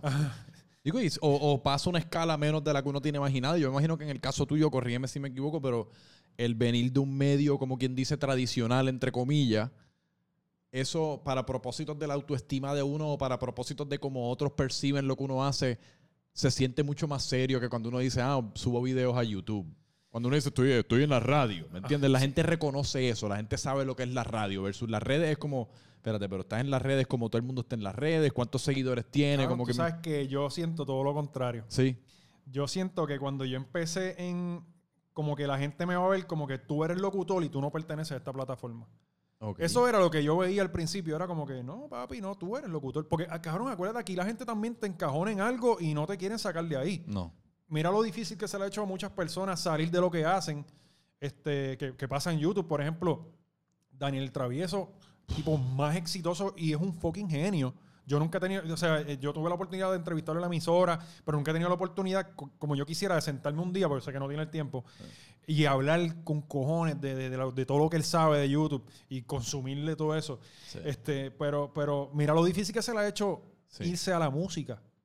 No Yo- solamente irse a la música, sino meramente cambiar su imagen, que es lo que él está tratando de hacer. Porque más allá de la música, él salir de lo que venía siendo el, el nenito, porque él era él, él se encajonó en ser como que pues el Claro. nenito, con el eh, como un Justin Bieber en el cuaso con él tenía su pelito, tenía su pendejada, entonces de, de la nada uno se recorta, tiene el pelo rubio, tiene los espejuelos, tiene chavo, tiene las tenis Gucci, ¿me entiendes? Ya, ya no eres Daniel el travieso el de la familia, el que todo el Sí. mundo conocía. Pues- y es- pues- eso debe ser, yo le encuentro a él un case study bien interesante en cuanto a todo eso, porque yo me imagino que él ha tenido, él ha perdido un montón de noches de sueño pensando que no en cómo fácil. hacer eso. Mira- porque uno lo hace y pierde views, pierde, to- o sea, naturalmente pierde, es- sacrificas algo. Y, y dentro de ti, tú sabes que es algo que lo puedes hacer. Simplemente la gente no te da la oportunidad de aceptar lo que estás haciendo. Por ejemplo, otro ejemplo es Natalia, Natalia Lugo, que Sí. ella hacía su personaje de comedia y la gente quiere que haga ese fucking personaje. Y ya.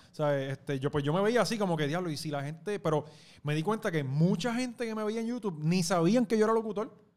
O sea, Sí, este, yo eh, no sabía. Ajá, por eso. Y entonces ahí fue como que, ok, este, Pero yo no escucho radio, así que pues yo soy mal. cada vez hay menos gente escuchando radio. Nunca loco. he escuchado O radio. sea, yo, yo me. Y ahora con la pandemia, loco, yo pienso que, que esto se aceleró. El, el fin de la. No, o sea, no el fin de la radio, porque la radio no se va a acabar, pero el- eh, va, a ser, va a haber un cambio de la radio como la conocemos, a cómo se va a evolucionar. Este, yo pienso que se aceleró con la pandemia. O sea, la gente. Bien dejó- duro. bueno, por primera vez en Estados Unidos, en la pandemia hizo que las plataformas se fueran por encima de los medios tradicionales. O sea, tuvo más ratings los- las redes y más views que, que los medios tradicionales. y, y es como todo porque, eh, y esto se ve en Estados Unidos eh, mucho, como que todas estas emisoras y todas estas plataformas que, que si iHeart y todas estas mierdas, como estos programas de radio ya son podcast también. Sí. Como que ya ellos están posicionados ¿Y cuántos- dentro de lo que viene siendo el new media. Hollywood- ¿Cuántos tipos de Hollywood están ya en, en YouTube? Sí, todos. Digo, no todos, pero cada vez aparecen más y más. Y, y entonces, esto de la pandemia, y vuelvo con lo mismo, hizo normalizar, esa palabra me encoge un poco, eh, el blogging. ¿Me entiendes? El blogging era como esta gente que tiene su reality y tú, y tú veías los artistas y tú no veías la casa, a menos que fueran MTV Cribs, por eso el programa estaba tan cabrón. Pero ahora es lo más normal del mundo es tú ver un cabrón actor en la sala de su casa. Cabrón, ¿cuándo nosotros habíamos visto eso? Nunca. Nunca. Y ahora es súper normal verlo con los regueros, esto, lo otro, ¿sabes? Eh, Sí, es que hoy día. Lo que pasa es que yo creo que el, el- el concepto de blogging, especialmente durante la pandemia, casi como que se it- eh, mo- morphed y se convirtió. ti- Ahora es como un pulpo que tiene muchos tentáculos. O sea, el blogging Como viene muchas siendo la ramas cabeza. dentro del Tiene muchas ramas porque. ¿Cuál es la.? O sea, como quien dice. Un artista de estos que tú mencionas, y- irse live por una hora a través, alrededor de su casa y prácticamente documentar su día de esa manera. Eso, eso viene siendo como que alguna especie de blogging, porque el concepto de blogging es que tú estás adentrándote dentro de la vida de esta persona. Claro. O sea, son 10 minutos en el cual yo te estoy diciendo más o menos cómo funciona mi día a día o cómo funciona mi semana. Pues ahora todo el mundo está haciendo su versión de eso. La prima de uno sube una- un video haciendo una receta de comida. Kevin Hart está live una hora en su casa. Y con los Will stories Smith, también, exacto, ¿no? los stories. Como que está todo el mundo de, de sus distintas maneras blogueando. Están Yo- por yo lo menos enseñando sus vidas. Desde las redes, ya todos somos figuras públicas. Sí. O sea, eh, literalmente. todo Todos somos más que, no, no tanto figuras públicas, pero somos agencias de mercadeo. Claro. todos somos un pro- nosotros somos un producto y somos una agencia de mercadeo lo que quieras o sea te quieras ver tú como un influencer como una persona que aspira a una carrera dentro de esto no lo eres Así es. porque yo estaba hablando de esto el otro día que todos tenemos amistades que se creen ah, pues, uno tienen 300 seguidores y se creen que no les importa tres carajos pero a la hora de postear quieren que la, fo- o sea, que la foto documente como que esta parte de la experiencia que están teniendo y que lo documente de esta manera o sea Sí, está, sí. está todo el mundo tratando de En un, influ- un influencer mode. Ahí, Sí, Está todo- es que está todo el mundo tratando de, de- de documentar su vida, o sea, de proyectar más que documentar, porque estamos todos proyectando más que documentando. Claro. Eh, está todo el mundo tratando de proyectar su vida de la mejor manera posible. Sí, de venderse. sí. como que yo prendo la cámara, ah, estamos aquí vacilando, este y lo otro, estamos pasando cabrón, y de repente la apago y Sí. ajá, cuéntame, sí. A mí me pasa. estamos vacilando un carajo. Yo, yo batallo, yo batallo mucho con eso. No mucho, pero batallo de vez en cuando con eso, con, con a veces sentirme medio como un fraude en cuanto a, porque en mi vida como quien dice, privada. Yo no soy, yo no soy lo que la gente consume de mi vida en Instagram. O sea, yo no soy el huele bicho que tiene el disfraz de un de purel y está haciendo, y está todo el día por ahí tirándose de las paredes y brincando y haciendo chistes. De muchas maneras, yo estoy todo el día en, o en un escritorio, en una cama, como que o haciendo ejercicio, callado. Mano, yo, yo he tratado de hacer mi blog lo más real posible, pues porque Sí. en un momento hacía cuatro videos, así que estaba bien difícil fakear algo cuatro veces en semana. Yo lo hago lo más real posible, pero obviamente hay días que yo estoy bien encojonado, que Sí. son el 90% de los días, y, y hay días que no quiero grabar y pues arranco y grabo algo y pues cool. Pero sí, eh, eh, la gente tiene que, es como yo digo, la foto que tuviste en Instagram fue la mejor de las seis fotos. Sí. ¿Entiendes? O sea, eh, eh, eh, eso es lo que uno tiene que ir. eh, lo único que la gente no ve en mi blog, porque yo he tratado de ser. Al principio yo hablaba mucho malo. Ahora hablo malo, pero no soy excesivamente. No, yo no, no- digo muchas palabras que No no, lo usas gratuitamente. Ajá. Pero. Pero yo cambié eso porque de repente empecé a encontrar niños y chamaquitos como que, ah, nene mío. Y yo, como que te hablo, cabrón, pero yo estoy hablando. Sí. Y, y eso me hizo cambiar un poquito. Así que mi sarcasmo y mi humor negro, pues yo no lo llevo tanto al blog.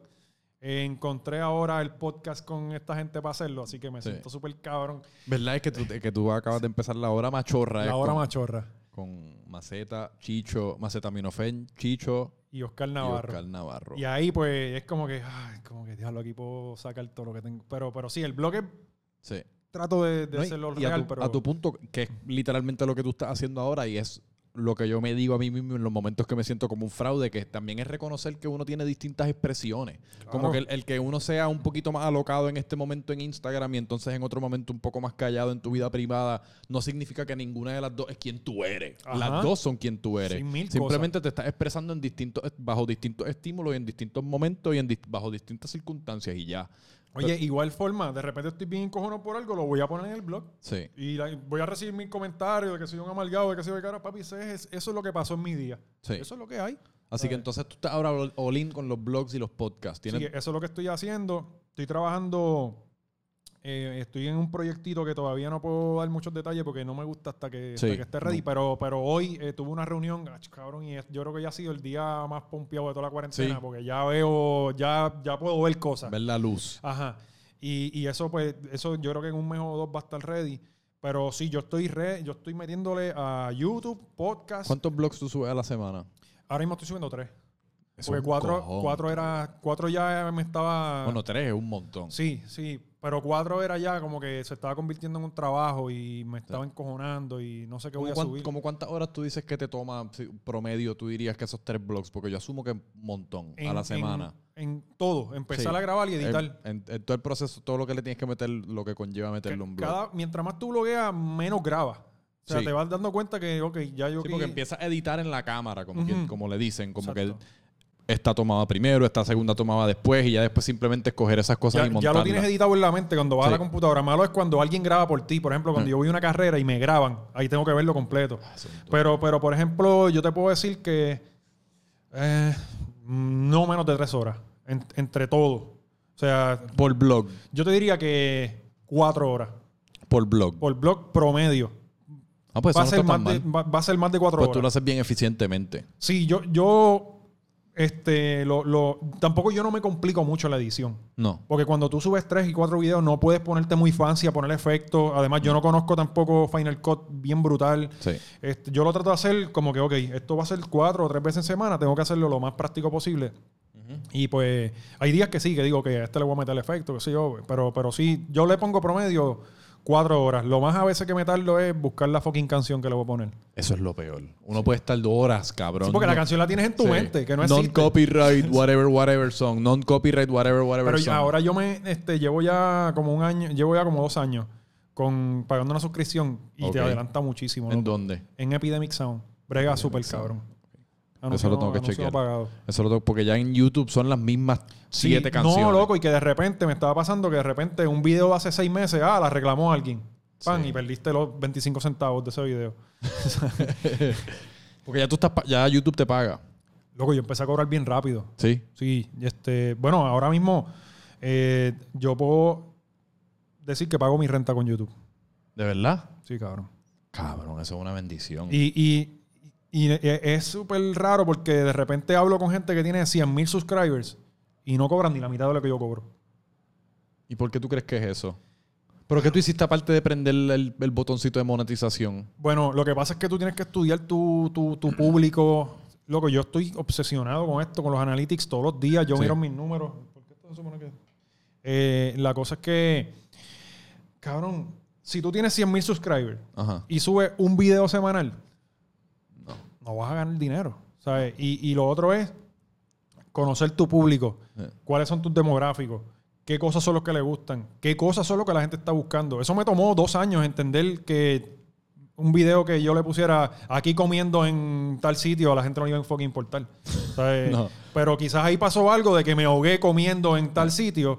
Pues eso sí, la gente le, le va a cliquear. Y tú haces un buen trabajo eh, con tus thumbnails en cuanto a que le añades ese texto bien grande. Tú sabes que, loco, una de las cosas que más trabajo me da es el título y lo que le voy a poner al thumbnail. Sí. Me, me, me, loco, es Uno como- se rompe la cabeza con el, ti- titular cualquier cosa es lo peor. No, y es que puedes cagar el video. Sí. O sea, este, eso no hay nada peor que tener una pieza ya terminada. O sea, la grabaste, la editaste, lo- la escribiste, lo que fuese. Y lo, tu único obstáculo entre tú, esa pieza y subirla es el fucking título. Sí. Y puedes estar horas, horas, cabrón, ahí pensando, Sí. dándole vuelta a la misma oración. No, y lo pones y entonces estás todo el día. "Diablo, ¿Será bueno Sí. ese título ahí? Sí. Como que sí, sí. No, y- Pero- y uno después está exacto, como tú dices, lo edito, lo cambio, se me ocurrió este. Sí, lo peor. pero, pero, loco, este. Yo digo, conocer tu público es lo más importante. Pero ¿cómo tú traduces eso a que YouTube ponga un ad en tu video? Yo pienso que el contenido que yo estoy haciendo es atractivo para marcas grandes. Ok. ¿Entiendes? No es lo mismo que venga este fulanito de tal a, pagar un ATI y te lo ponen ahí a que venga, qué sé yo, por decir una marca de carro, Honda, Toyota, y pongan ese anuncio ahí y paga mucho mejor. ¿Entiendes? Lo otro es, este, mano, educar a tu público. Cabrón, si tú estás viendo esto que es gratis, Sí. este, Esto es una transacción. Ajá, exacto. Coño, deja correr el, el anuncio. No tienes que ver. Déjalo correr. Yo, entonces yo, yo empecé con el hashtag de Team No Skip. No, eh, o sea, y- oye, si es un anuncio de 10 minutos, cabrón, dale skip. Pero, pero si son 30 segundos, son 5 segundos, déjalo correr. Y eso hace que te pague más. No sé, la mayoría de la gente no sabe que eh, eh, los creadores de contenido pues cobran de acuerdo. No, tu view es irrelevante. Mm. Es cuántos anuncios vieron, cuánto tiempo lo vieron, si le cliquearon, si le dieron skip. Si le dan skip, cobran un centavo por decir un número. Nadie sabe nunca cuánto es. Si lo ves completo, quizás cobran una peseta. Vamos a decirlo, Ok. ¿entiendes? Y entonces, pues yo pienso que mi público es súper cool conmigo, de verdad. Y por ejemplo, yo subí un blog el. Oye, es que hoy es jueves. El martes. Y ya hoy tiene 8000 views. Así que. Y yo tengo 20. Voy para casi 26 mil subscribers. Así que está bastante bien. Sí. Y, y yo sí, que ya he visto que tu, como quien dice, el baseline de tus views ha, ha ido subiendo. Sí, mano, en cuanto sí. a que ya tú no bajas de, de 7, 8 mil views. Exacto, ese es el promedio, Ra- sí. Exacto, rara vez bajas de, de 6 a 8. Sí, Que y ya son eso, buenos. eso es un baseline buenísimo, Sí. porque en muchas ocasiones que me, que me pasa a mí a veces, como uno, aquí yo tengo en, este- en el canal, digo, yo no subo hace algo hace tanto tiempo que sabe Dios cuánto carajo views va a coger esto, sabe Dios si coge 45. Cabrón, y ahí está el problema. Ese- yo, yo me jodí, yo tengo que construir este canal from scratch. Sí, tienes que darle mucha promo a eso que vas a subir primero, porque me he dado cuenta de eso de YouTube, que papi, si tú no subes contenido, te cogen y te mandan para allá abajo. Sí.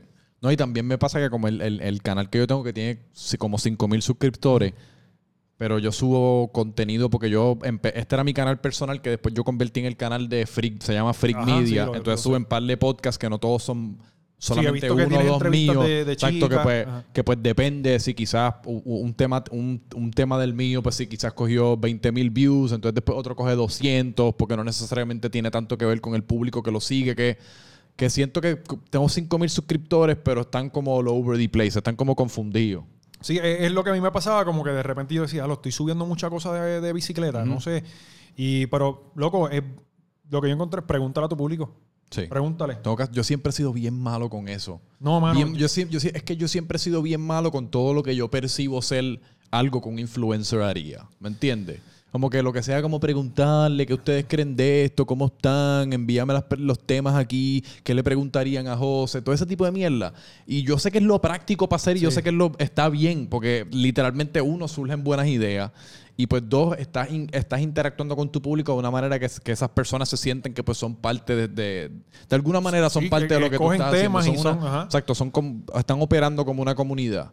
Pero no sé, como que me da, me da cosita Loco, como... no, macho, tienes que porque meterle- siento que si hago eso estoy brincando el charco y me estoy convirtiendo yo oficialmente. Quizás son inseguridades mías que me protegen. Ah, yo no soy un influencer. Yo soy así, yo soy, yo soy así. A mí se, oye, a mí se me hace difícil que, por ejemplo, yo decir que yo era locutor, a mí se me hacía bien difícil. Yo decía, yo trabajo en radio. Hasta que, pues, yo no, yo soy locutor, puñeta, porque en mi planilla dicen que yo soy locutor. Este, pero, pero loco, hasta cierto punto tú tienes que empezar a creer. Si, y a mí te digo, me pasa, me pasa y, y- y- y me, me pasa. Pero loco, tú tienes que creer en, en- en tu, en Sí, tu contenido. llega un Igual punto que, que sí. los otros días yo, su- yo hice un video. Ok, esto es otra cosa. Todo video que yo edito va para el canal. Este, Te escuché decirlo en otra entrevista. y me- tú dijiste dos cosas que, que, que me funcionaron a mí casi como consejos. La primera es eso de un video a la semana, porque yo por mucho tiempo mi meta era como tratar de subir una entrevista a la semana. Ajá. Pero de la manera que yo estoy viendo que el mundo digital se está moviendo, eso yo siento que ya como que no es necesariamente suficiente. Como Dale, que ajá. Fucking si uno puede subir dos o tres o cuatro Sí, o digo, subir la no entrevista y ser- cualquier otra cosa, como que Exacto, no tiene que ser entrevista, puedes subir una entrevista, puedes subir un, combinarlo con un blog, puedes subir con este un review de, Sí. de cualquier cosa. Es cuestión de tú por lo menos subir dos videos mínimo en un canal de YouTube, tienes que subir dos videos. Sí. Yo, yo pienso, no es que yo, pero es lo que me ha funcionado.